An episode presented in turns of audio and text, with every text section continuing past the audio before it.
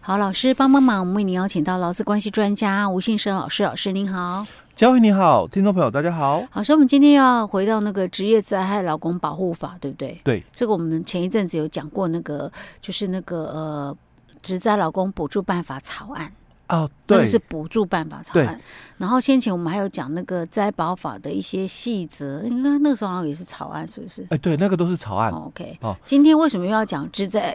的这个劳工保护法嘞？其实哦，嗯这个《职在劳工保护法》哦，因为它是九十年就已经有这个法案出来的，是哦那九我十年哦、对，到现在哦，啊，嗯二十年都了二十年哦，但是认识他的人很少。哦，嗯认识他的人很少。嗯那其实，在今年的四月三十哦，嗯，那为什么要把这两个法案合并在一起？嗯，就是我们的劳保的这个职业灾害保险独立出来嘛，嗯是那应该就独立出来一个就是劳工职业灾害保险法就好了嘛。哦，嗯那为什么要跟这个职灾劳工保护法把它合并呢？好它其实是两个不同领域，一个是社会保险，嗯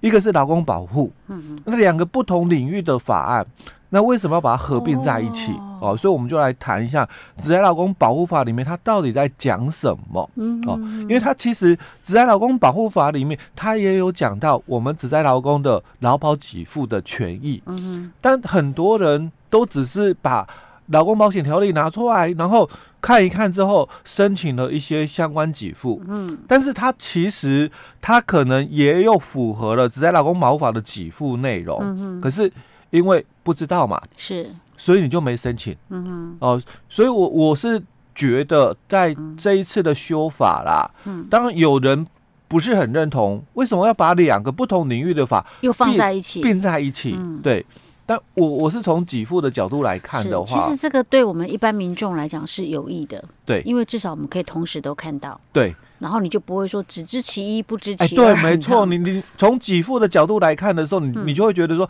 对啊，这样子做也好，因为是免得到时候就是只领了劳保给付，那嗯忘了嗯还有这个《职在劳工保护法》里面的给付是哦。嗯哼但是因为要了解我们新的就是灾保法的部分哦，嗯好你你就要先了解旧的《职在劳工保护法》啊、好因为它是几乎啦完全整个 copy 过来，嗯哦，那所以你要对旧的嗯《职在劳工保护法》先了解、哦，那之后你再去看新的这个灾保法是哦，就会比较容易懂，因为毕竟哦，灾保法哦也一百多条，嗯其实有时候我也觉得劳动法哦，呃我在节目也常讲，其实我们劳动法很少有超过一百条以上的条文，嗯那甚至很多都是什么，大概五十条左右是而已。嗯那条文少，其实我们在看的人呐、哦，也比较轻松。你在比较轻松，可你是在读它的时候啦，嗯嗯哦，读一读啊，这一部法规我看完了，哦， 很比较快就看完了，很快就看完了。可是你要看到那个一百多条的时候，嗯哇，因为我看了这个之后，看到后面哦，忘了前面，嗯哦对吧？然后因为看到后面之后，又要去去找前面讲什么，因为他常常在引述嘛。我们在看嗯《斋爸爸》的时候，我们就发现嘛，他常常就是引述嘛，嗯啊，前面那一条的规定，然后在后面又讲啊，这个给付就是这么给，是啊那所以也可看能。到头昏脑哎、胀，对，会有点辛苦了哦。所以你如果先对灾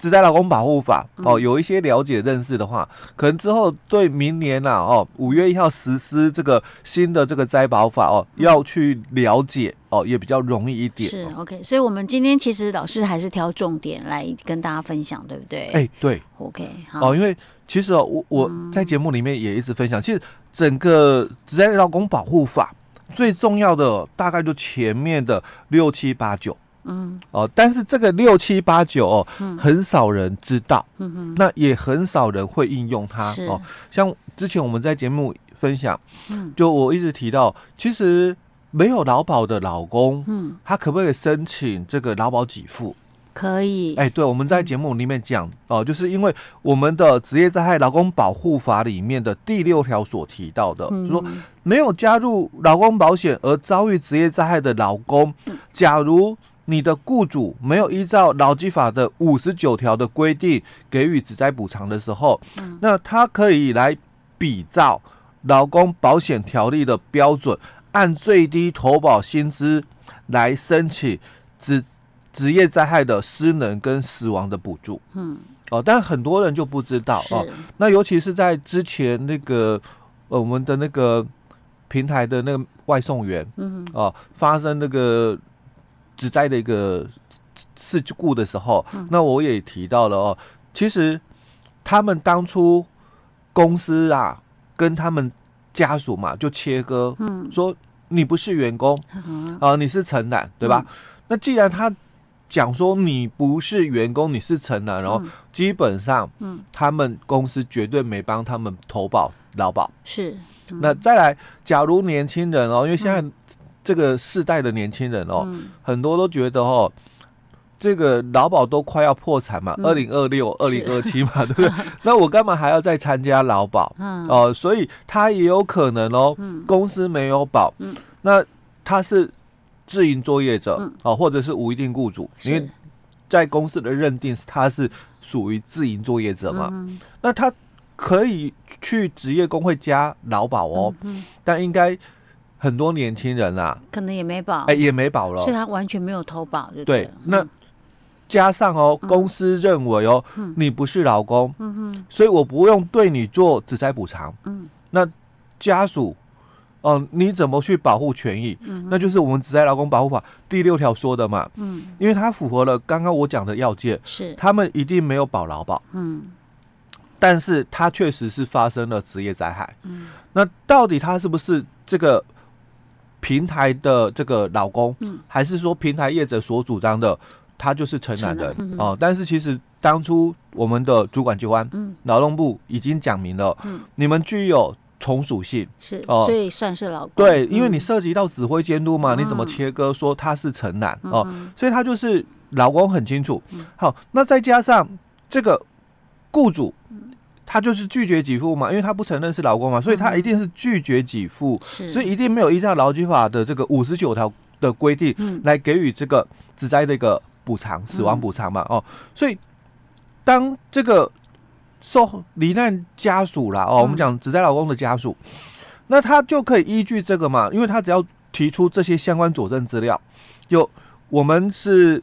经过劳主管机关行政调解，嗯，那调解不成立，好。那我已经具备了刚刚我所讲到的几个要件哦。第一个没有保劳保，然后第二个他确实是罹罹患这个职业灾害的这个老公。嗯那第三个，雇主也没有依照劳基法五十九条的规定给予补偿了。嗯那当然，他可以去跟劳保局来申请嗯劳保的这个职灾的这个死亡给付是哦，四十五个月嗯。那只是说标准是什么嗯？标准就是最低投保薪哎资，对，基本投保薪资就基本工资的部分了哦，不用再举证说薪资所得哦，嗯因为他就直接以最低的这个投保薪资是。来去给付这个死亡这个补助了。哎，老师，那如果他本身自己有，比如说他自己有加保劳保，是他自己加保的，嗯，他就是算是有投保，因为现在劳保就是指我们现在的职业灾职灾保还是在劳保里面，可是他是自己去工会保的嘞，哎、对，像这种有吗？这个也有啊。好，假如说他是有保，当然他就有劳保的给付了哦。哦，但是我我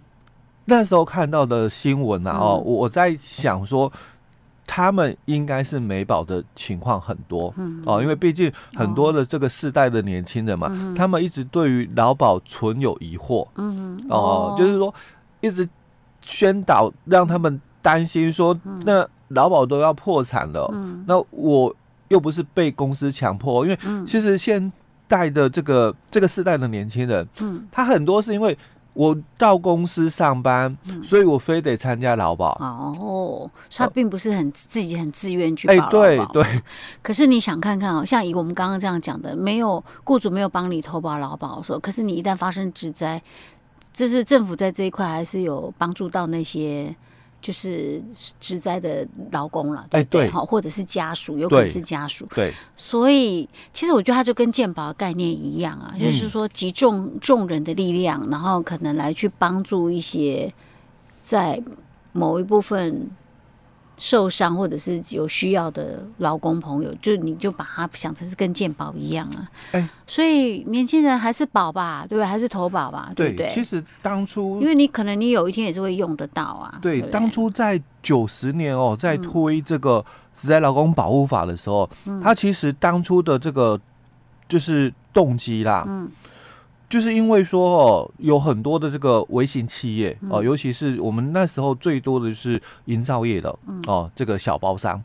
那他们其实微型企业可能员工不嗯多，可能才两三个，有有时候这些员工哦又不固定，嗯，对，就是有工作然后再找来哦，是，那通常哦，因为小包商，嗯所以老板他也跟劳工哦共同作业。嗯，那如果发生事故的时候哦，嗯有可能哦就都一起离灾了。对对哦对，这个时候就会造成说，那家属嘞嗯，求偿无门，因为嗯老板也不在了，是，我们只能就雇主嘛，嗯或者是法人雇主嘛、个人雇主嘛嗯来求偿。嗯可是老板也不在了，嗯所以他的老板的家属哦，嗯，他当然没有所谓的这个这个义务啊义务嘛需，要去赔偿哎你啊。对嗯那那就变成说，那这个只在老公的家属哦，嗯他也就求偿无门。嗯所以我们在这样的一个环境下，然后就去立了这个《只在老公保护法》哦，嗯当初的这个环境啊，时空嗯背景是这样来的。是，所以嗯其实它的用意就是最主要就是在谈第六条里面的嗯，没有没保有劳投保劳的保的这些嗯只在老公。是哦嗯，那你有保劳保，当然是有受这个保护啊，哎对不对？对哈对嗯嗯嗯，OK，好。然后呢，老好师，嗯那再来哦，嗯就是第七条的一个部分哦。嗯那第七条是谈到举证责任。嗯假如不是我们去年哦劳动事件法实施嘛哦，嗯，大多数的举证责任哦在老公吗？在老公哈哈，哦，因为就民事诉讼法的一个规定嘛，嗯那你要主张对你自己有利的部分，你要负举证的责任嗯啊、所以只在老公哦，他要拿出证据也很难哦。嗯所以我记得哦，我们当初全台哦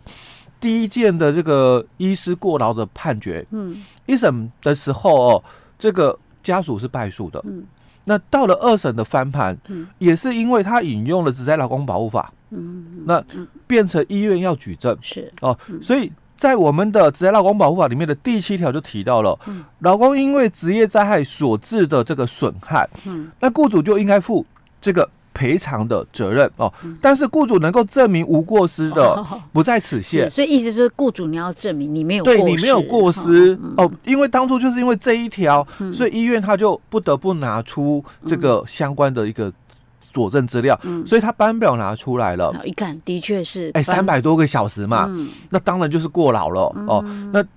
就二审翻盘了、嗯哦，就是医院要赔偿了哦，不然的话，本来哦医院他也不拿出资料的，嗯然后他也就站在就是说，嗯医师没有适用劳基法。嗯嗯嗯哦，所以你是根本没有这个请对对求的一个对部对分。对，可是那时候的确是医师没有适哎用劳对基法哦，可是可这个是职业灾害劳工保护法 对 可不管你是 什么，对，它就是适用一切的雇佣关系。啊哦，那 既然是对对对这雇个我佣们关上一次系，才刚讲对过雇佣关系，那就包含了嘛，啊，就我只要受你医院哦好，聘雇嘛。嗯那虽然我不适用劳基法哦，嗯但我跟你是雇佣关系哦，因为我们没有适用劳基法，所以我不是这个老公，嗯对不对？但我是受你医院所雇佣的、嗯嗯哦，所以适用一切的雇佣关系了，是所以翻盘了。嗯。哦，所以这个是《职业劳工保护法》第七条的一个部分。其哦，实老师，我觉得我们要三不五时来回顾一下这些。我们其实就算之前曾经讲过，你知道吗？嗯为什么？因为我常常发发发现有一个状况，就是当我们在聊的时候，我们在在对话在讲，我都还蛮清楚的。可是只要一离开这个环境，我就常常搞不清楚。像我说，像我说，每天早上在播的时候啊，我心里面想说，奇怪，我怎么可以跟老师聊得那么的愉快？然后感觉上我好像也懂蛮多的，但实际上我那时候都不晓得到底我们在讲什么。那三不五时 review 一下要复习复习啦，对 对对对对， OK，老师，那今天时间关系，我们先讲到这里哦。好。